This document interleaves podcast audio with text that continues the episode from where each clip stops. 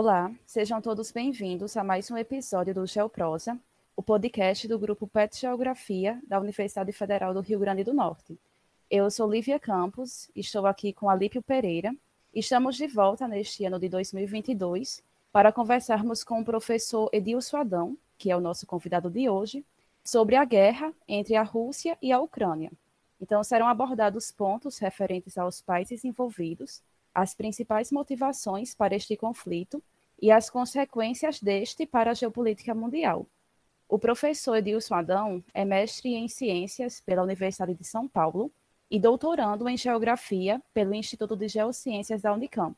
Membro do Núcleo de Geografia das Relações Internacionais da Unicamp, foi professor de Geopolítica e Teoria das Relações Internacionais nas faculdades FACAMP e Escola Superior de Administração, Marketing e Comunicação. Ele é autor de Oriente Médio, A Gênese das Fronteiras, e coautor de Multiverso, Ciências Humanas e Geografia em Rede. Seja muito bem-vindo, professor Edilson. Obrigado pelo convite, estou aqui à disposição de vocês para a gente conversar sobre esse triste conflito aí que se passa. Ok, professor. Bom dia a todas e todos. Estamos aqui para a primeira pergunta.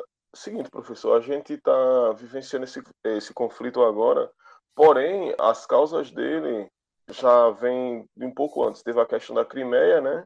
A anexação da Crimeia pela Rússia.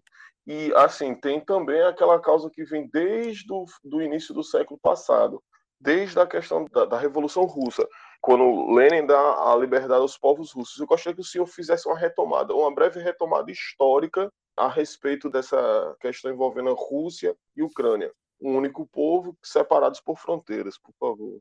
Ok. Antes de mais nada, o que nós temos ali nesse conflito é uma guerra de narrativas e de perspectivas, né, interpretações distintas do que se passa. Né? E nós, como analistas, observadores do cenário internacional, temos que, à medida do possível, nos abster o máximo possível de posicionamentos, né? no sentido de tomar partido.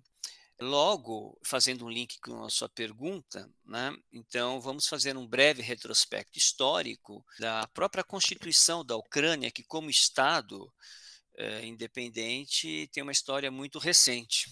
Né? Você menciona aí as origens, realmente nós temos ali, porque ali nesse período, eu digo, né, porque com a Revolução Bolchevique de, de 17, Revolução Russa, né, que depois culminaria no primeiro Estado socialista da história, algo parecido acontecia na o que se chamava de Ucrânia, ali a, a oeste de Moscou. E surgiu um, por um breve período, um curto período, a República Popular da Ucrânia, que viria a ser destituída logo em seguida por um movimento também é, revolucionário e que levaria à criação, em 1919, da República Socialista Soviética da Ucrânia, e que em 22 viria a se juntar com as demais repúblicas que iriam compor aquilo que o Lenin havia idealizado como União das Repúblicas Socialistas Soviéticas, né? que foi em 22.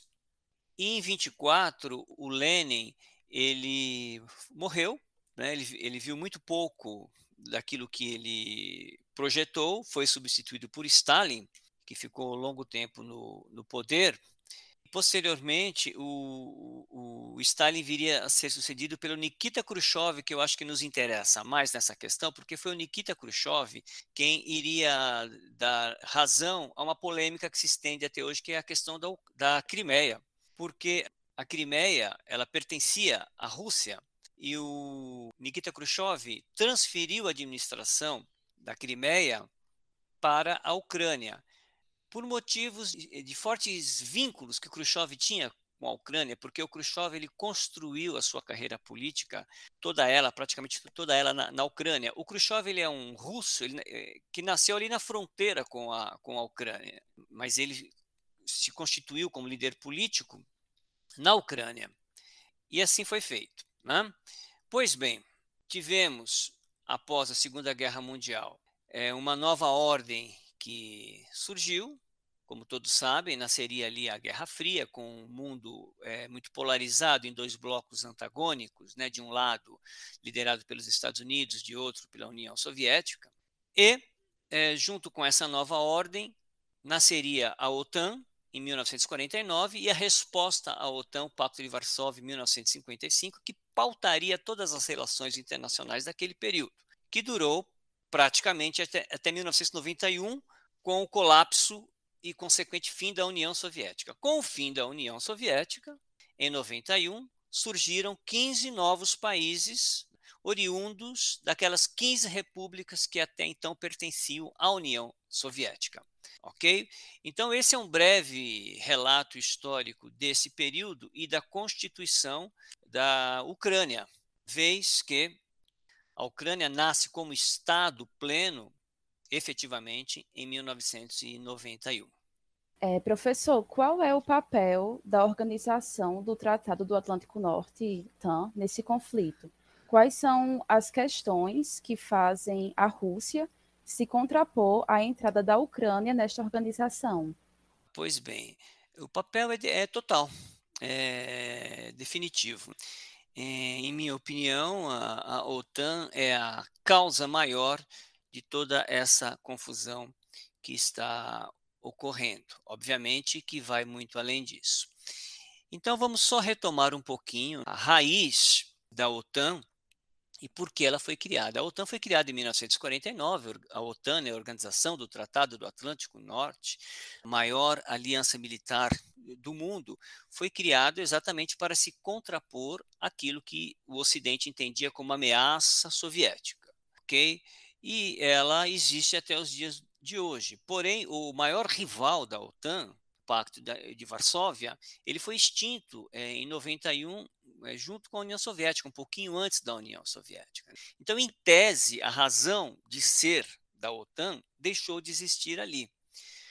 Porém, o que aconteceu a partir de 89? Se aproveitando né, da, do colapso e da crise é, soviética, a, OTAN ela expandiu a sua área ao invés de se limitar à sua área de atuação original.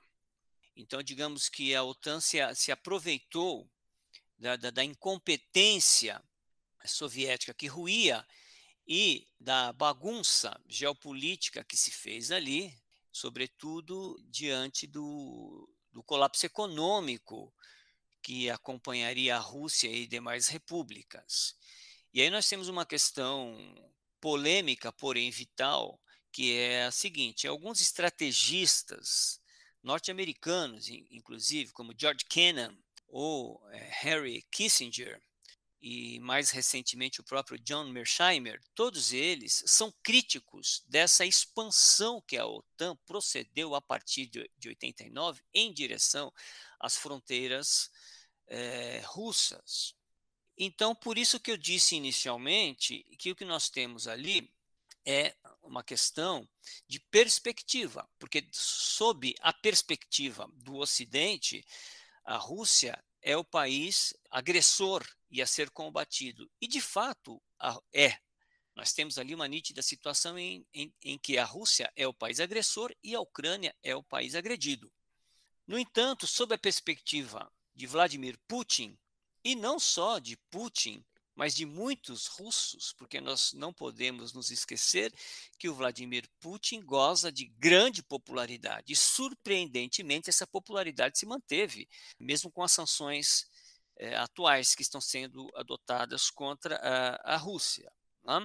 Então, sob a, a perspectiva do povo russo, ou de uma parcela do povo russo, a Rússia está, sim, sob ameaça da, da OTAN.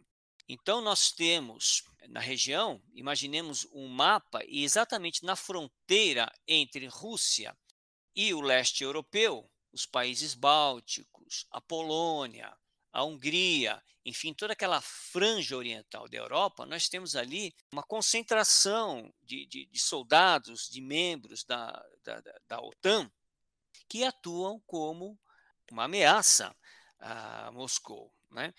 Então, em minha opinião, entendo que essa iniciativa da OTAN foi um erro. Não é só minha opinião, estou corroborando em grande parte esses estrategistas que eu citei, né? o Kennan, o Kissinger e o Mersheimer. Eu concordo com eles de que, ao invés, particularmente com o Kissinger, que, que dizia o seguinte: nós não devemos amedrontar a Rússia, devemos atraí-la para ser um parceiro. Só que não foi isso que se configurou.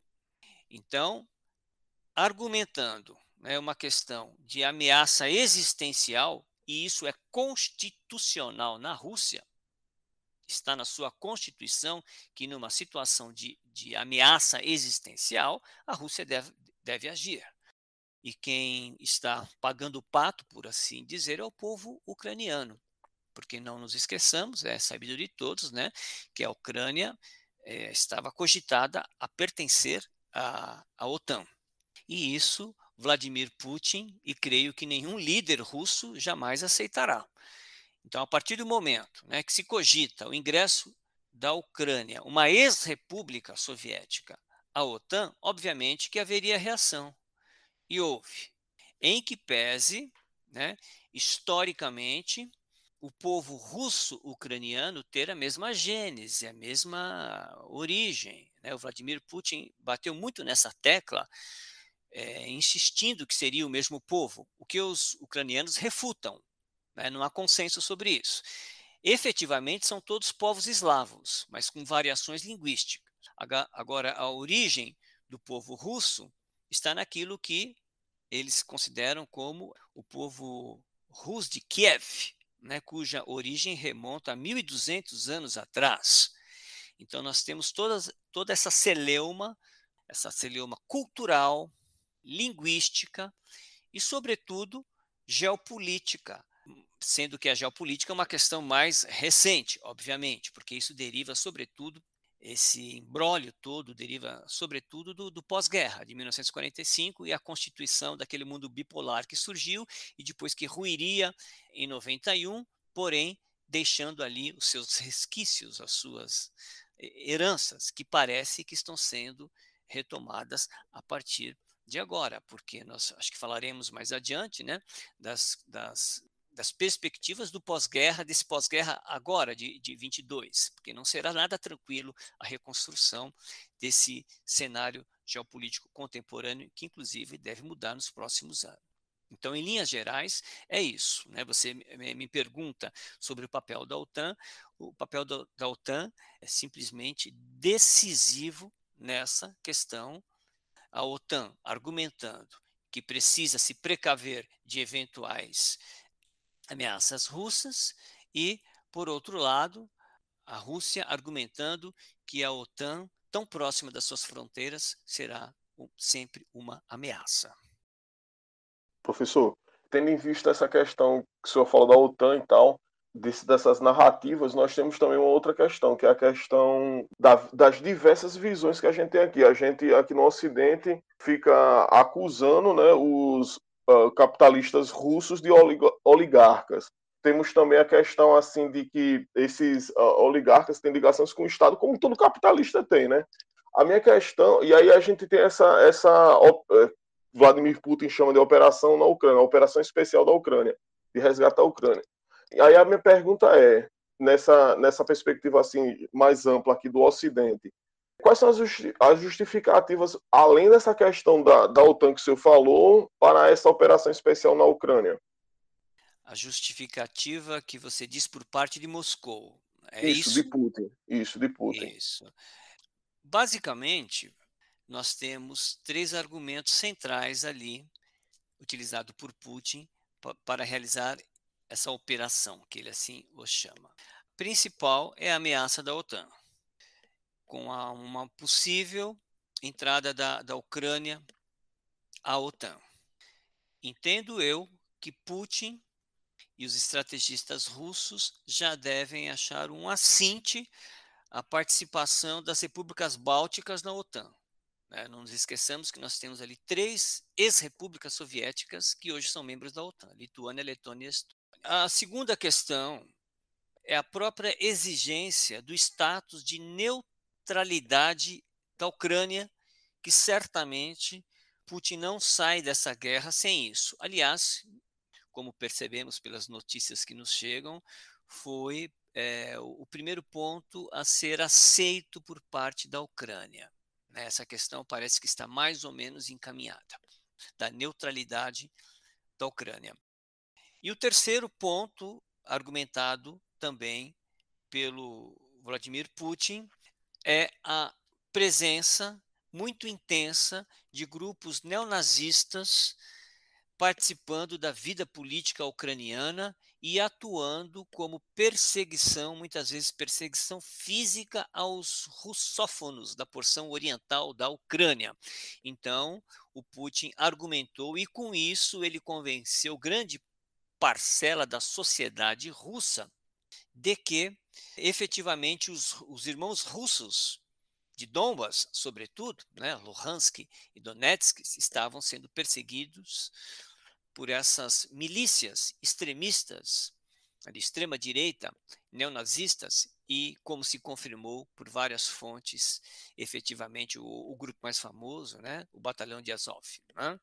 Então, aquilo que, que, que Putin chamou de desnazificação da Ucrânia. Então, indo ao ponto central da, da, da sua pergunta, essas são as razões mais elementares, mais evidentes, mais flagrantes que a Rússia é, utilizou para decretar essa operação.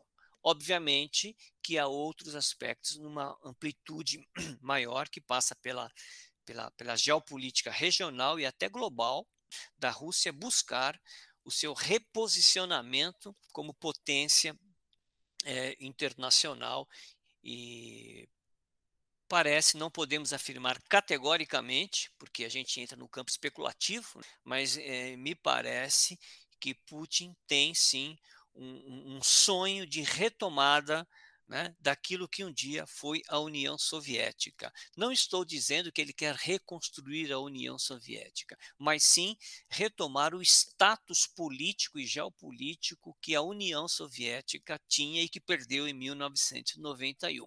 E isso passa, obviamente, por uma, uma remontagem, uma reconfiguração da própria ordem internacional, mas que eu penso em falar logo mais sobre isso, porque isso merece uma atenção um pouco maior.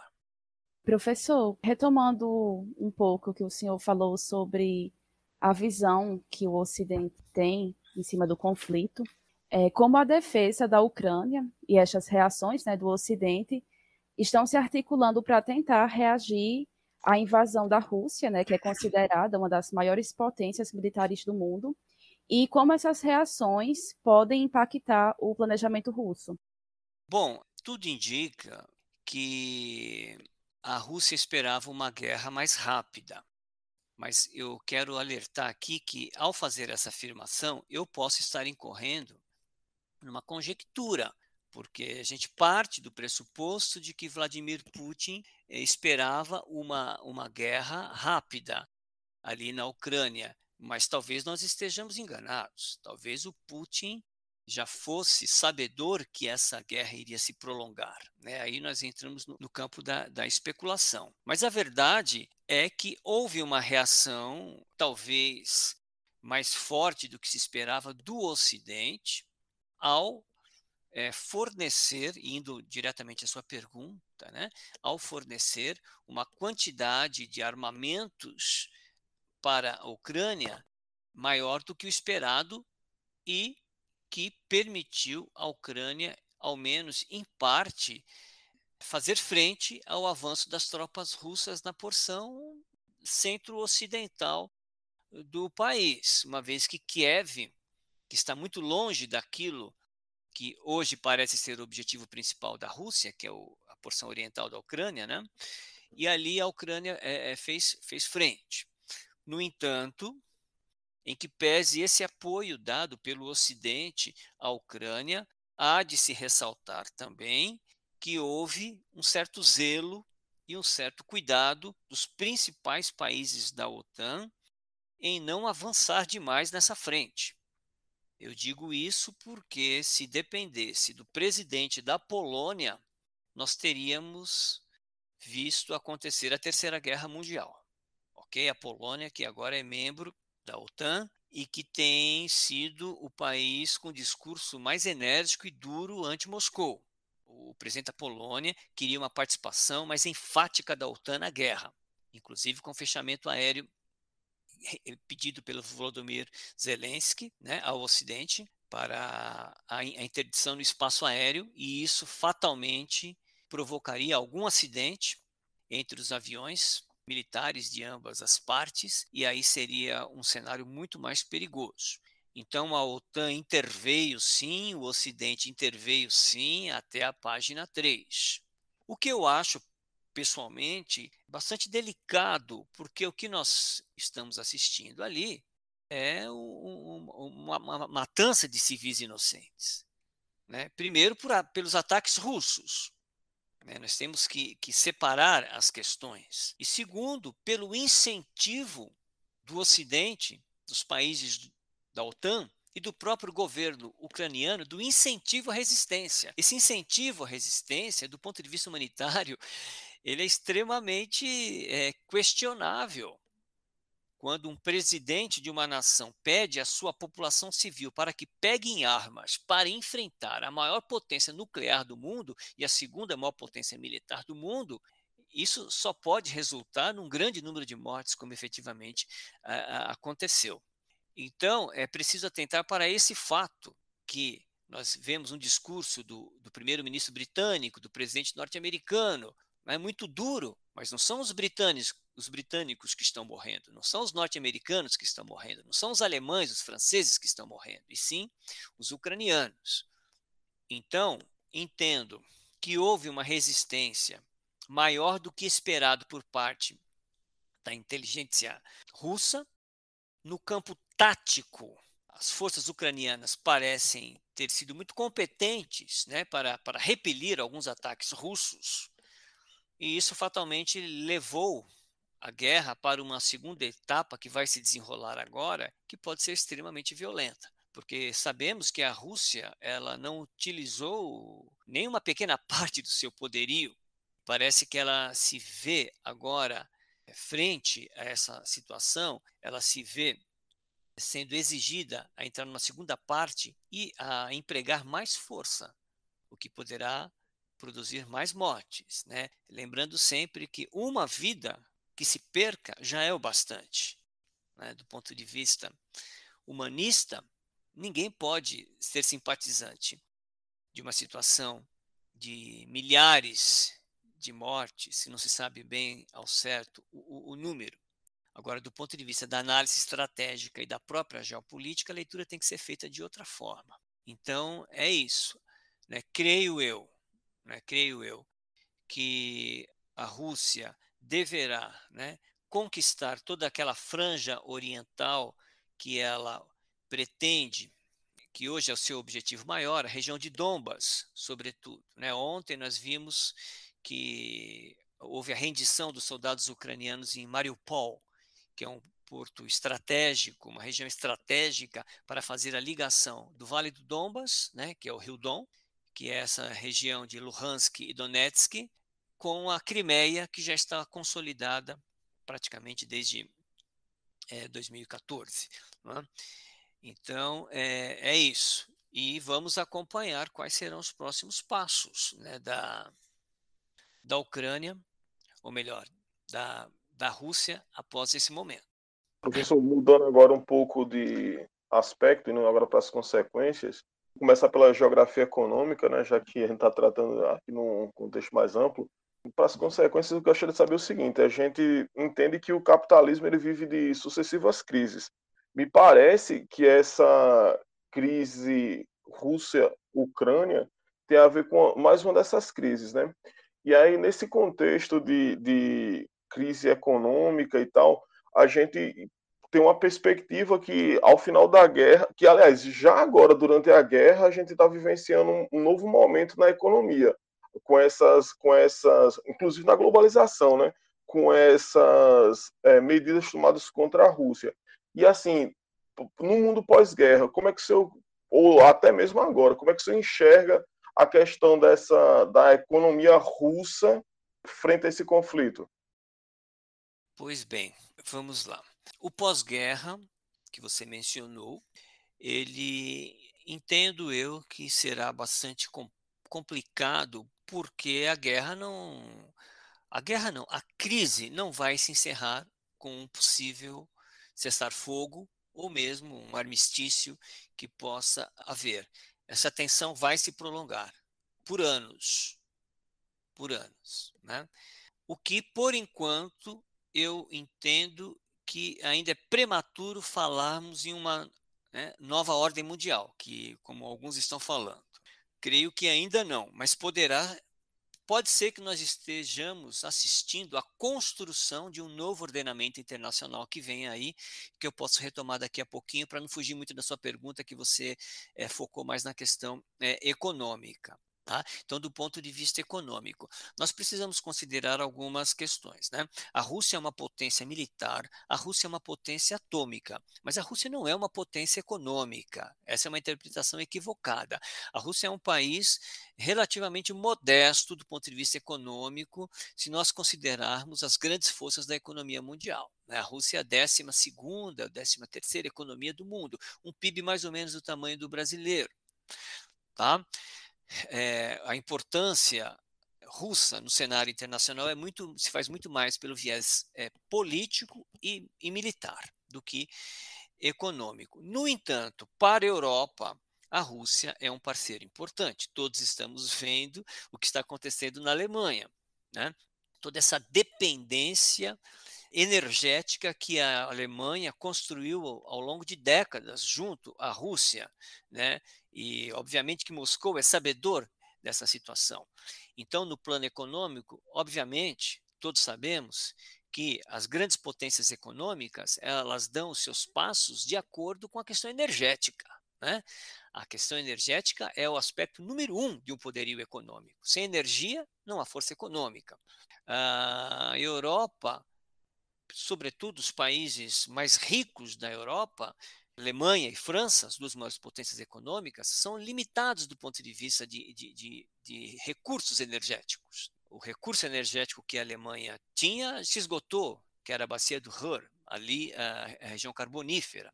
A França, como sabemos, um país totalmente dependente da, da, energia nuclear. A Rússia é a Rússia não, desculpa, a França é o país que mais se utiliza da energia nuclear no mundo.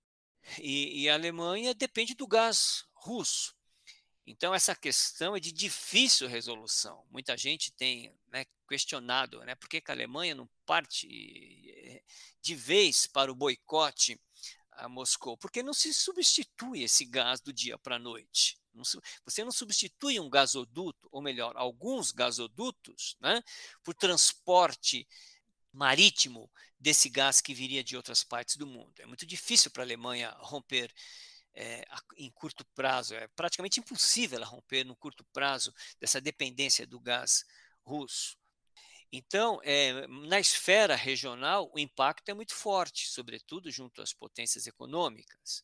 Aos Estados Unidos, isso afeta pouco, como sabemos. As relações comerciais entre Estados Unidos e Rússia são pífias. Mas o mesmo não, não se vê entre Rússia e Europa, ou entre Rússia e China. Então, dessa perspectiva, os Estados Unidos estão sim numa posição mais confortável do que a Europa. E até do que a própria China, eu, eu diria. Não é? E nós temos também questões que, dentro de um plano global né, do poder mundial, eles se configuram num cenário secundário, porém também é importante, que é a questão do abastecimento agrícola. É, sabemos que tanto Ucrânia quanto Rússia são grandes produtores mundiais de, de cereais, particularmente do, do trigo, e que isso afetou, sim, já o comércio mundial de trigo, inclusive aqui no Brasil. Então, são ingredientes que, que podemos considerar numa análise de conjuntura econômica. Agora, numa análise de conjuntura é, mais global, né, o que nós temos, a, a participação da China nesse conflito tanto sob o ponto de vista econômico como político. Né? Todos sabemos que, que a China tem dado, digamos que, um apoio velado a Moscou, tem se recusado a participar das sanções, dos embargos, tem sido criticada pelos Estados Unidos, porque nós temos uma outra dimensão da disputa internacional, né, da disputa global, que é, aí sim, aí sim, um, uma briga econômica é, de maior peso entre as duas maiores potências econômicas do mundo, que são Estados Unidos e China, nessa ordem.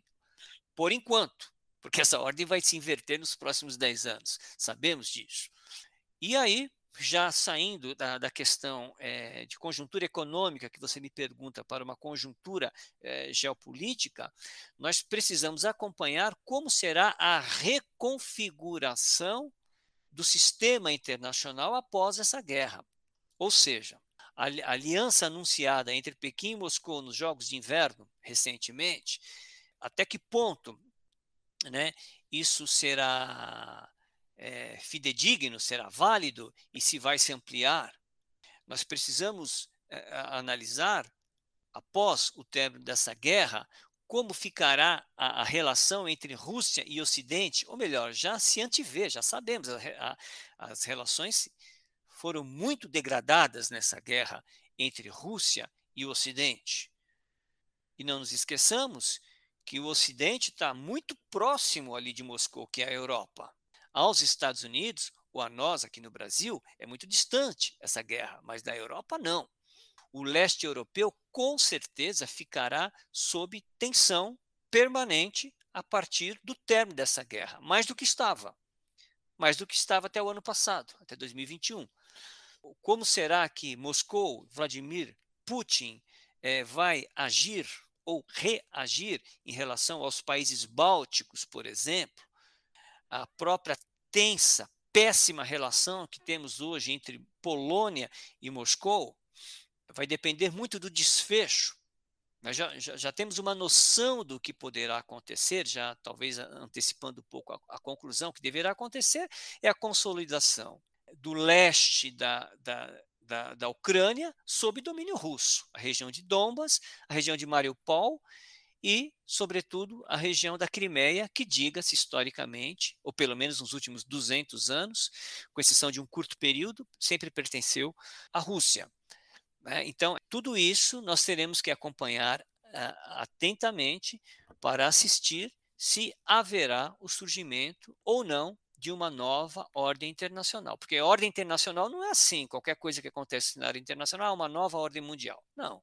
Ao longo do século XX, por exemplo, nós tivemos uma ordem multipolar que é, ela vinha do imperialismo e que perdurou até 1945 tanto a Primeira quanto a Segunda Guerra Mundial aconteceram sob uma ordem internacional multipolar. Ali em 45 nós temos uma ruptura drástica com a história, marcada pela, pela decadência da hegemonia europeia e pela ascensão de duas novas potências não europeias que tornaram-se os grandes líderes internacionais, Estados Unidos União Soviética, e a emergência ali de uma nova ordem mundial. Ali sim, né, que perdurou até período de 91, quando houve colapso da União Soviética, e ali houve o fim de uma nova ordem mundial, que é a ordem que nós estamos vivendo até hoje, apesar de algumas mudanças, como em 2001, por exemplo. Mas essa ordem ainda não acabou. Talvez ela esteja em transição. Professor, é, essa questão que o senhor falou desse sistema mundo, dessas conjunturas globais, econômicas e geopolíticas, me, lembra, me leva a uma questão. É, como é que o senhor enxerga esse alinhamento momentâneo entre os americanos tentando fornecer desesperadamente gás, uh, combustível, eh, fontes energéticas para os europeus, para sobrepor a, a pujança é, de fornecimento de combustível, de energia dos russos para os europeus? Eu vejo como um momento conjuntural né, porque os Estados Unidos não poderiam prosseguir por muito tempo nessa substituição provisória é, da Rússia. Obviamente, nós não podemos desmerecer a competente competente estratégia norte-americana ao longo da história. Os Estados Unidos sabem, são as, né, ases na, na, na geopolítica global. Então, os Estados Unidos sabem se posicionar diante de momentos tensos no cenário internacional, que é o que eles estão se é, fazendo, se colocando como, se contrapondo à Rússia. Agora, os Estados Unidos, diferentemente da Europa, são um país com grandes riquezas naturais. Os Estados Unidos têm grandes reservas carboníferas, reservas petrolíferas, né? É o maior produtor mundial de petróleo, tem reserva de gás, só que é o maior consumidor do mundo também. Né? Os Estados Unidos, se eles é, prosseguirem consumindo todos os combustíveis que eles produzem por alguns anos, acaba, é finito. Não nos esqueçamos que o petróleo é finito, é é um recurso natural não renovável, o gás é um recurso natural não renovável, o carvão é um recurso natural não renovável. Né? Sabedores disso, os Estados Unidos sempre pouparam as suas reservas. Né? Os Estados Unidos sempre deixaram o seu petróleo lá no Golfo do México, explorando com muita responsabilidade, controlando ali a relação é, produção-consumo. Então nós temos um momento excepcional em que os Estados Unidos eles é, aumentaram a produção por conta das contingências trazidas por essa guerra, podem suprir por um período os europeus, mas por um curto período. Do outro lado, a Rússia sabe e joga com isso. A Rússia sabe da sua grande capacidade energética, das maiores reservas mundiais de gás, da dependência que ela, de certa forma, impôs à maior potência econômica europeia em relação ao seu gás. Né? Nós temos um jogo, nós temos um jogo ali, e nós temos um ator paralelo, né, que está na Ásia, que é a China, que para quem Moscou olha, de certa forma, como um substituto né, daquilo que ele perderia na Europa. Então, a, é, o jogo está sendo jogado do ponto de vista da estratégia, do ponto de vista da geopolítica. Só que enquanto esse jogo está sendo jogado de olho no futuro, as vidas estão sendo perdidas no presente, né? que são as vidas é, ucranianas. É, professor, pensando então em um contexto pós-guerra, considerando também que países escandinavos, como a Finlândia e a Suécia, que até então eram países neutros, mas que na data de ontem é, começaram a dar alguns passos rumo à OTAN. Como ficaria essa, essa situação nesse contexto pós-guerra? Vamos lá, ao contexto pós-guerra. Possível pós-guerra, que deverá vir, creio eu, não tão já, né? mas talvez em questão de, de alguns meses. Tenho falado desde o começo da guerra, eu tive uma participação no programa é, que alguns achavam que, que, que, essa guerra seria rápida. Eu falei, não vai ser tão rápida assim. Mas vamos ao pós-guerra. Primeiro ponto na sua pergunta sobre o leste europeu.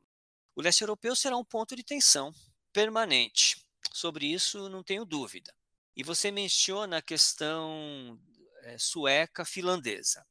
E aí nós precisamos diferenciar a Suécia e a Finlândia, porque nós temos uma a questão que é a seguinte, né? A Finlândia é um país que a Finlândia é um país que nasce também de uma certa forma como ali em 1917, né? como produto da revolução bolchevique, porque a, a Finlândia ela ficou 200 anos sob sob domínio sueco. Né? A Suécia dominava a Finlândia e nesse período a Finlândia não teve autonomia alguma. Numa, numa guerra que houve entre a Rússia e a Suécia, isso antes, né, um pouco antes da, da Revolução Bolchevique de 17, a, a Rússia venceu a Suécia e lhe tomou a Finlândia. E o czar russo, à época, tomou um caminho diferente do que a Suécia realizou para com a Finlândia, concedendo bastante autonomia à Finlândia. E as relações né, finlandesas, russas, elas foram boas, promissoras a partir de então, desde então. Então eu diria a você, né, na sua pergunta, que a relação histórica entre Finlândia e, e, e Rússia, elas são positivas, são boas. Né? Isso está na memória do povo finlandês, diferentemente do povo sueco, que considera, inclusive, a maior tragédia da sua história essa derrota para a Rússia, quando eles perderam a Finlândia. Ou seja, nós temos aí uma questão de um certo revanchismo sueco histórico e é, uma certa simpatia. Lógico que isso é, é, muito subjetivo né, e é mutante, depende também do governo de plantão. Né, mas historicamente, as relações entre Finlândia e Rússia foram boas. E as relações entre Suécia e Rússia não foram boas. E isso repercute na hora de decisões. Então, penso eu que a Rússia, no presente momento, não deve estar nada satisfeita né, com, essas, com essas declarações de novos pertencimentos aos países da OTAN. Ela não deve estar, ela não, com certeza não é satisfeita com o fato dos países bálticos pertencerem à OTAN, e eu entendo esse pensamento russo, né? Os países bálticos pertencerem à, à OTAN tem o mesmo significado do México pertencer ao Pacto de Varsóvia se ele existisse. Obviamente que estabilidade isso não traz. E aí eu, o que justifica, né, países que pertenceram à União Soviética até 91 fazerem parte da OTAN hoje?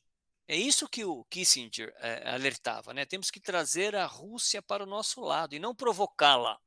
E o que foi feito à Rússia nos últimos anos foi uma provocação.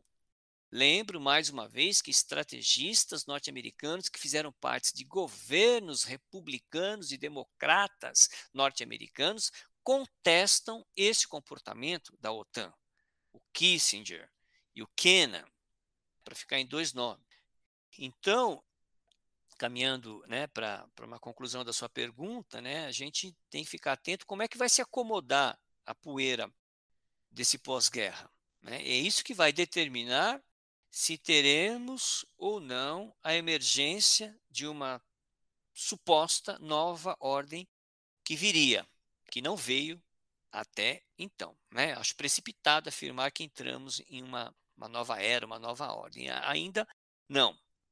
E uma perspectiva mais otimista, não estou dizendo que, que, que é a que eu acho, mas que, que é possível de, de, de especular, né? seria um, um arrefecimento das tensões, né, já que interesses econômicos mundiais estão em jogo. E as potências de ambos os lados da contenda, particularmente as duas maiores potências, né, teriam muito a perder dependendo do, do caminho que, que o mundo irá tomar a partir do desfecho dessa, dessa guerra. Né? Então, tudo isso é, está em jogo, sintetizando. Resumindo, entendo que o leste europeu permanecerá sob tensão. A, segundo ponto, a Rússia não aceitará facilmente novos ingressos à OTAN e, se possível, retirar alguns países que estão lá e que ela não concorda. Observar com muita atenção né, o reposicionamento da China no cenário global, porque China e Rússia são questões, são países que têm um, uma presença muito distinta no mundo, né? A China é um país global, a Rússia menos. Agora, o posicionamento da China, nós vamos ter, ter que esperar um pouco, pelo menos até outubro, porque esse ano tem mudança de poder na China, né? Não nos esqueçamos desse fato que está sendo pouco cogitado. A China tem mudança de poder de 10 em 10 anos, que são os famosíssimos congressos do Partido Comunista Chinês. Aí você pode perguntar, ah, professor, mas o partido, o, partido, o Congresso do Partido Comunista Chinês não é quinquenal? Sim, é de cinco em cinco anos. Acontece que de cinco em cinco anos renova-se o mandato do atual presidente. Isso é assim desde que morreu Deng Xiaoping. Né? Então, é eleito lá o secretário-geral do Partido Comunista Chinês, que também que, que, que concentra também a presidência. Depois de cinco anos ele é reeleito, depois de cinco anos ele sai. Então, em tese, esse ano, o Xi Jinping sai do poder. E os bastidores internos do, do, do Partido Comunista é, Chinês estão é, lá se mexendo. Né? Então, Xi Jinping também tem que considerar nas suas, nas suas atitudes, do seu comportamento, que me parece que ele tem a pretensão de quebrar essa tradição de troca de mandatário de 10 em 10 anos. Ou seja, parece que ele quer ficar mais tempo no poder, diante do sucesso que foi o seu mandato. Então, a China, tradicionalmente, já é cautelosa nas suas decisões, nos seus encaminhamentos, e esse ano mais ainda por conta disso que deve acontecer em outubro. Então, tudo isso são questões que nós colocamos né, na nossa é, análise. Muito bom. Professor, uma coisa, mudando radicalmente agora do contexto, né, a gente tá falando da questão, vamos falar dessa questão agora mais do sistema glo global, né, da globalização e tal. Essa, esse conflito ele a, a, é, atingiu em cheio algumas economias, especialmente aqui na América Latina.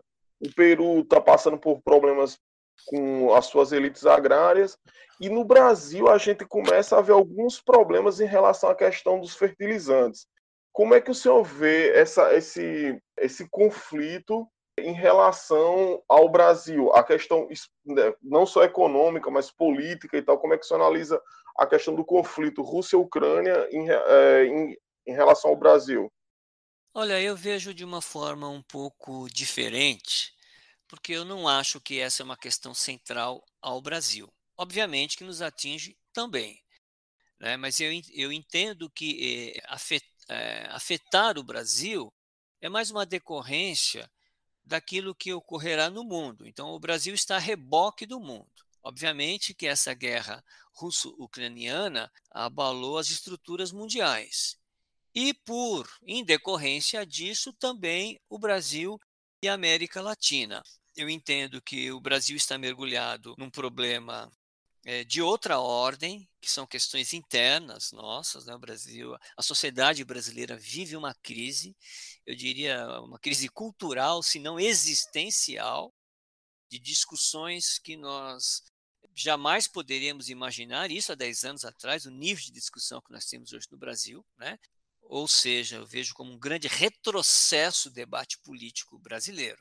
Agora, nós temos questões pontuais que da, dessa guerra que nos atinge. Sim, você mencionou uma delas, a questão dos fertilizantes. Né? O Brasil ele é uma potência agrícola, então e a Rússia era o grande fornecedor de fertilizante. Então é, atingiu, sim. Tudo indica que o Brasil terá no Canadá o substituto da, da Rússia para esse ingrediente. É, agora, uma crise, um agravamento dessa crise internacional pode impactar, sim, a economia brasileira. Nós somos, somos grande fornecedor de commodities e, e matéria-prima para a China, que se ela for atingida, obviamente atinge diretamente aqui. Então, na sua pergunta, eu entendo né, que os países mais imediatamente afetados, obviamente, que são os países europeus por conta da imensa dependência energética, né, em segundo, em segundo lugar, a questão do impacto que essa guerra proporcionou ao preço do barril do petróleo. A crise do petróleo afeta em cadeia a economia mundial e a nossa aqui, afinal de contas, né, nós somos um país que construímos equivocadamente a nossa matriz de transportes e somos, por conta disso, totalmente dependente do transporte rodoviário e o petróleo é, internacional subindo impacta em toda a cadeia de transporte internas ao Brasil e isso chega no, no preço final do, do, do consumidor, está aí a inflação. Nesse sentido, obviamente, o Brasil é um país que está inserido na globalização, também é afetado, mas não entendo que seja central, não. Então, professor Edilson, no campo teórico da geografia política, da geopolítica, como o senhor explicaria esse embate entre Rússia e Ucrânia? Plano teórico, eu entendo que nós estamos assistindo, de certa forma, em parte, uma revalorização da geopolítica na sua própria gênese. Porque o que nós temos ali, me parece, é o resgate da teoria do Heartland, do Halford Mackinder, se contrapondo à teoria do Ryland, do, do Nicholas Spickman. Porque o que dizia Mackinder, que é uma vasta região de planuras que se estende, né, da Alemanha até os extremos russos na região da Sibéria, que é uma região de suma importância estratégica, que, de acordo com o Mackinder, nós teríamos essa área, que seria uma área pivô. E o Mackinder, ele estabeleceu o confronto entre o poder terrestre e o poder marítimo ele tendo a preocupação de manter a hegemonia é, britânica alcançada ao longo dos anos, que era o poder oceânico, o poder marítimo. E ele se preocupava muito com a ameaça russa. E ele se preocupava mais ainda com uma possível a, aliança entre a Alemanha e a Rússia, que estabele, estabeleceriam, assim, o controle daquilo que ele chamou de área pivô. Isso em 1904, né? e que mais tarde, em 1919, ele reformularia a sua teoria e passaria a chamar essa região, inicialmente chamada de área pivô, de Heartland. E de acordo com Mackinder, quem dominasse o Heartland dominaria a ilha mundial, que é a Eurásia. E quem dominasse a ilha mundial dominaria o mundo. Então, essa é a teoria do Heartland que seria respondida e questionada mais tarde pelo Spickman, reconhecendo, de certa forma, a validade, mas argumentando que mais importante que o Heartland seria o Ryland, que é aquela área, digamos assim, anfíbia, nas imediações ao sul do Heartland, que é uma área estratégica e que quem dominasse aquela área, aquela linha, aquele cordão meridional, controlaria o Heartland. E o que nós temos hoje, a guerra da Ucrânia, se não uma região que está nas imediações do Heartland, do coração central. E o que fez a OTAN durante meio século, fechando, cercando a União Soviética e depois a Rússia, né, se baseando na teoria, em grande parte, né, na teoria de Spickman.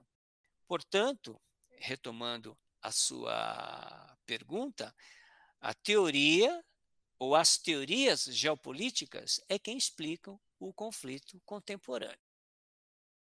Seguindo essas linhas que o senhor traçou aí, já passando pelo ponto final, gostaria que você desse algumas indicações de leituras e desse suas considerações finais sobre essa questão que está acontecendo agora na Rússia e na Ucrânia. Bom, as considerações finais são basicamente essas que eu teci, né? De uma perspectiva de um mundo reorientado após essa guerra, com um provável aumento de tensão nas relações entre Rússia e o Ocidente. Lembrando que o que nós chamamos de Ocidente é basicamente Estados Unidos, Europa e talvez Austrália e Japão, acompanhar o reposicionamento da conjuntura internacional com o comportamento da própria Rússia e da China, ver como isso vai impactar o mundo e provavelmente uma continuidade da tensão ali no leste europeu, porque fatalmente o Putin não pode voltar para Moscou, voltar entre aspas, obviamente, né, sem alguma vitória depois dessa iniciativa arrojada que ele fez e provavelmente o que ele vai anunciar como vitória é a conquista da região de Donbas e a consolidação da Crimeia com aquela franja oriental e sul no sudeste da Ucrânia ali, possivelmente, ou mais que isso, né, provavelmente, sob domínio russo.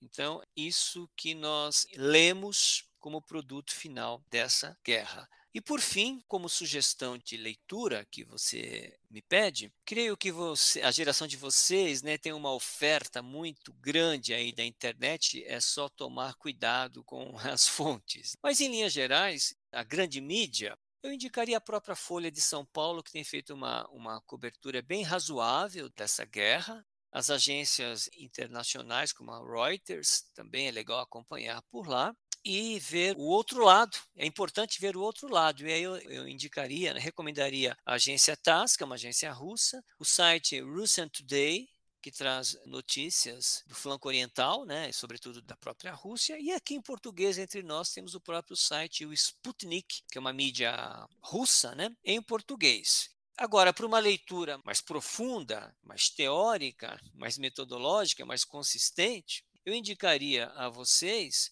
o primeiro livro sobre a guerra da Ucrânia que saiu no Brasil já no começo de abril, que são dois volumes do livro Ucrânia sob fogo cruzado são uma publicação da editora Ioli, que conta com a participação de vários pesquisadores, né, são vários artigos é, em, em, capítulos. Eu contribuo com um desses capítulos ao lado de um grande amigo da Federal Fluminense, professor Ricardo. Então eu acho esse livro, inclusive vocês podem baixar no site gratuitamente ou encomendar o livro em papel na, na editora.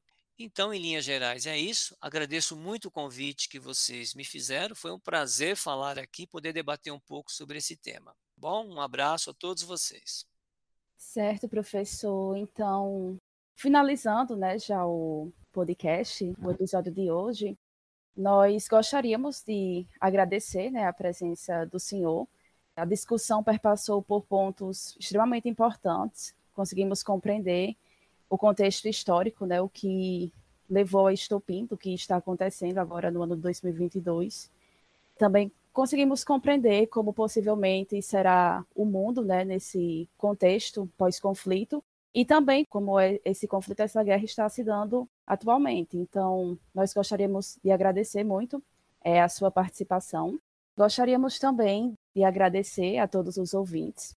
Pedimos também que nos sigam em nossas redes sociais, PET Geografia UFRN. Deixem sugestões de novos temas que poderemos tratar dos próximos episódios. E é isso. Muito obrigada a todos e até a próxima.